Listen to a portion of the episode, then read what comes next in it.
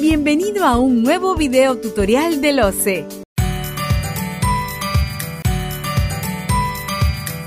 Paso 1. Realiza tu pago por derecho al examen supervisado a través del Banco de Crédito del Perú BCP en cualquier ventanilla, agente BCP, vía internet o telecrédito. Realiza el pago de 67 soles. Al momento de pagar, presenta tu número de DNI ya que será tu código de identificación en el sistema. Paso 2. Regístrate para obtener tu usuario y contraseña. 48 horas después de realizado el pago, ingresa a la página web del sistema de certificación y selecciona la opción Sistema de certificación por niveles SICA. Asimismo, debes ingresar tu número de DNI, correo electrónico y código CAPTCHA.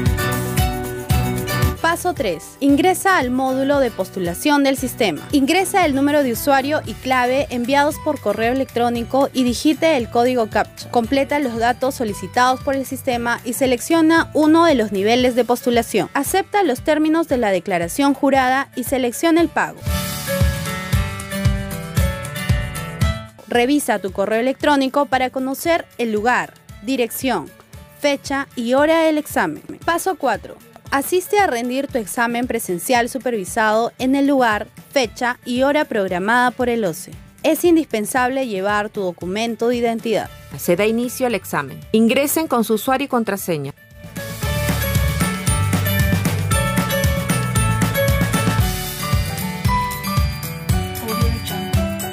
Paso 5. Envía tus documentos en formato digital. Si aprobaste el examen, adjunta tus documentos en formato digital y regístralos en el sistema. Se comunicará mediante correo electrónico el resultado de la evaluación de documentos. Y una vez aprobados los documentos sustentatorios, obtendrás la certificación por niveles.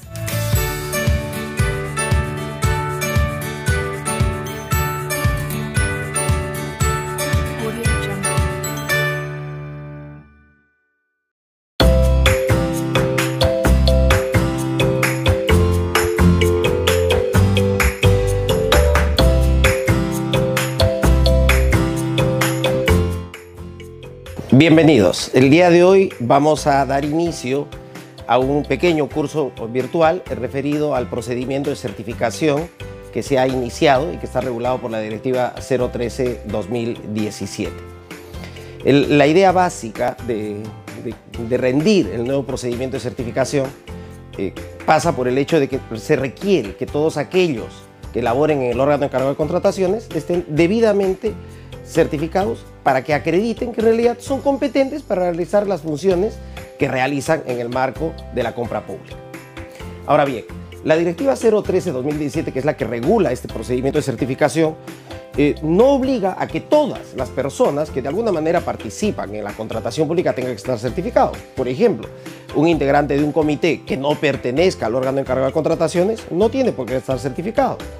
El área usuaria, que si bien es cierto, elabora los requerimientos, eventualmente supervisa la ejecución del contrato, puede inclusive otorgar las, las, conformidades correspondientes, tampoco tendría que estar certificado. ¿Quiénes tenemos que estar certificados? Tendríamos que estar certificados, primero, todos aquellos que elaboramos en el órgano encargado de contrataciones, pero que además realizamos alguna acción vinculada a alguna de las tres fases que componen la contratación pública. Como bien saben, la contratación pública tiene tres fases claramente delimitadas. La primera de ellas es lo que se denomina planificación y actuaciones preparatorias, eh, que no es otra cosa que aquella etapa en la que las, entidades desarrollan actividades internas, acciones de carácter interno, para prepararse para una determinada contratación.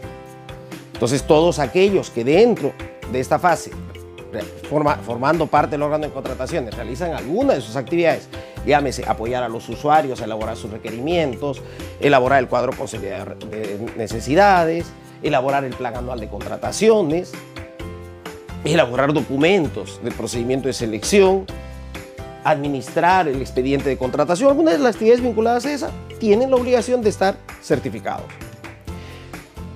Lo propio va a ocurrir con aquellos que dentro del órgano encargo de contrataciones participan de la segunda fase, que es la fase de selección, que no es otra cosa que la fase en la que se elige al ganador del procedimiento, con el que luego la entidad va a firmar un contrato.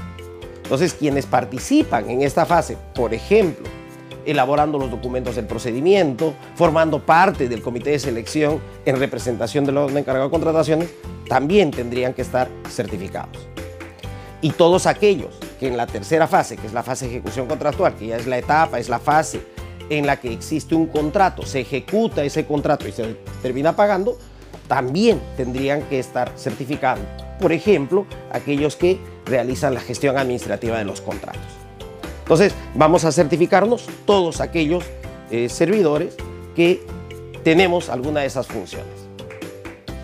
Eh, los detalles exactos los pueden encontrar en la Directiva 013-2017. Ahora bien, ¿en qué consiste ese proceso de certificación?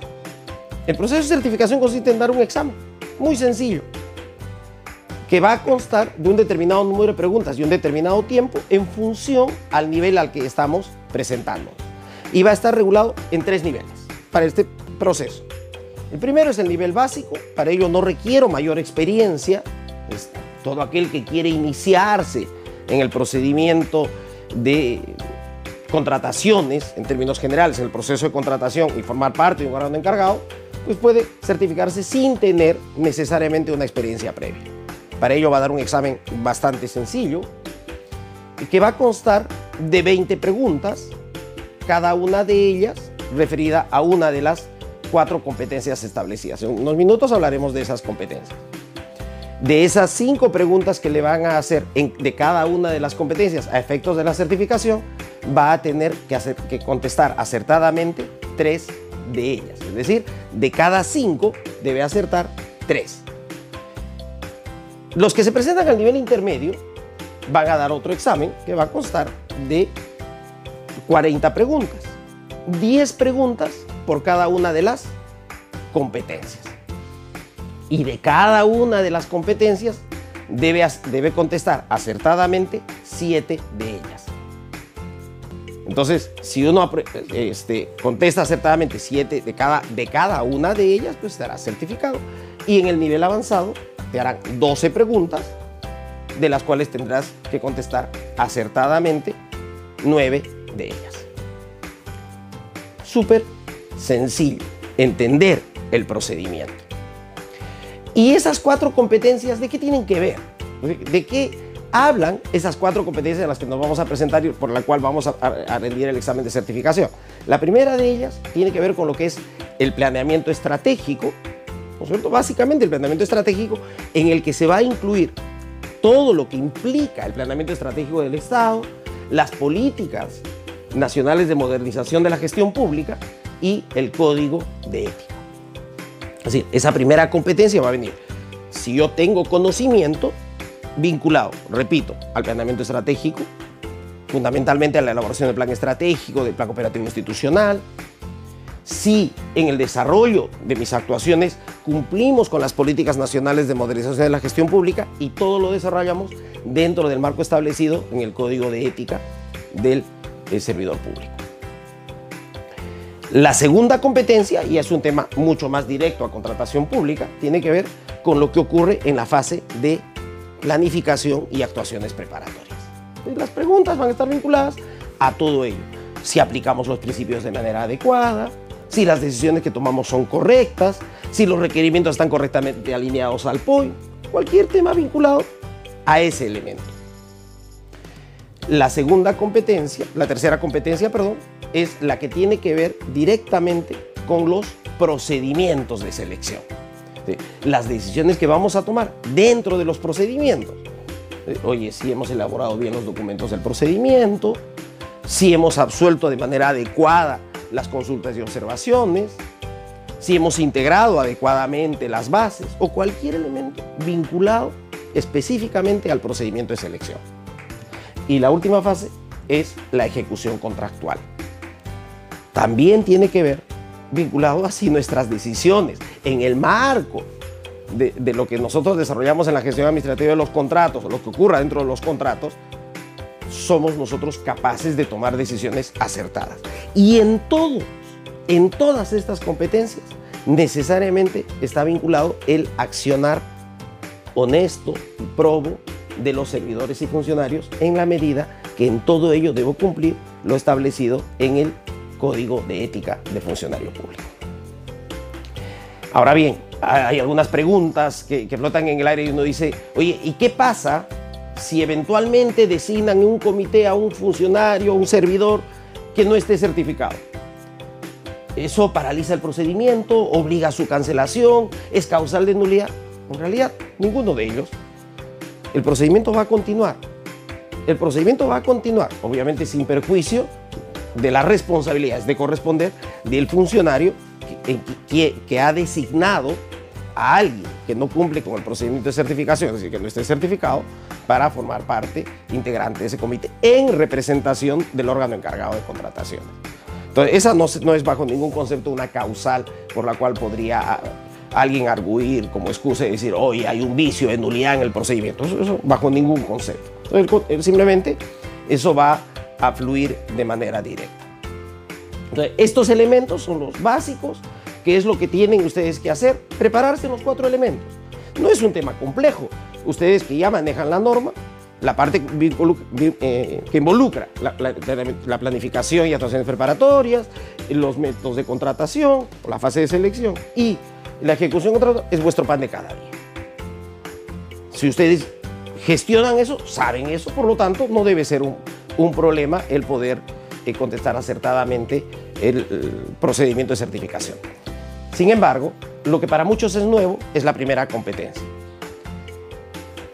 Sin embargo, lo que busca el procedimiento de certificación no es, que, sean especialistas en planeamiento estratégico, lo que se busca básicamente es que tengan el conocimiento general de cómo es el proceso de planeamiento y cómo esto está terminado vinculándose a la compra pública. Básicamente es eso, vuelvo a repetir, como un elemento transversal a todo, el comportamiento ético del funcionario. Súper sencillo, las preguntas están estructuradas sobre la base básicamente casuística. Lo que queremos es saber si son ustedes capaces de tomar una decisión acertada dentro del marco eh, normativo prescrito para cada determinada situación. Dicho esto, estoy convencido de que todos ustedes que ya, ya han certificado previamente, que ya conocen la norma, van a poder certificar. El alcance de este pequeño curso virtual está ligado fundamentalmente a dar algunos alcances generales sobre la certificación para el nivel intermedio. Para lo cual, los requisitos básicamente es que tengan ya los tres años de experiencia laboral y un año en experiencia en contrataciones. El mismo requisito que tuvieron todos aquellos que ya, están, ya estuvieron certificados con la norma anterior. Muy bien, suerte entonces en su preparación. Vamos a tratar de eh, explicar lo más sencillo posible todos los elementos que van a venir en el proceso de certificación para que a ustedes les sirva como base para seguir preparándose. No se olviden que la preparación es permanente.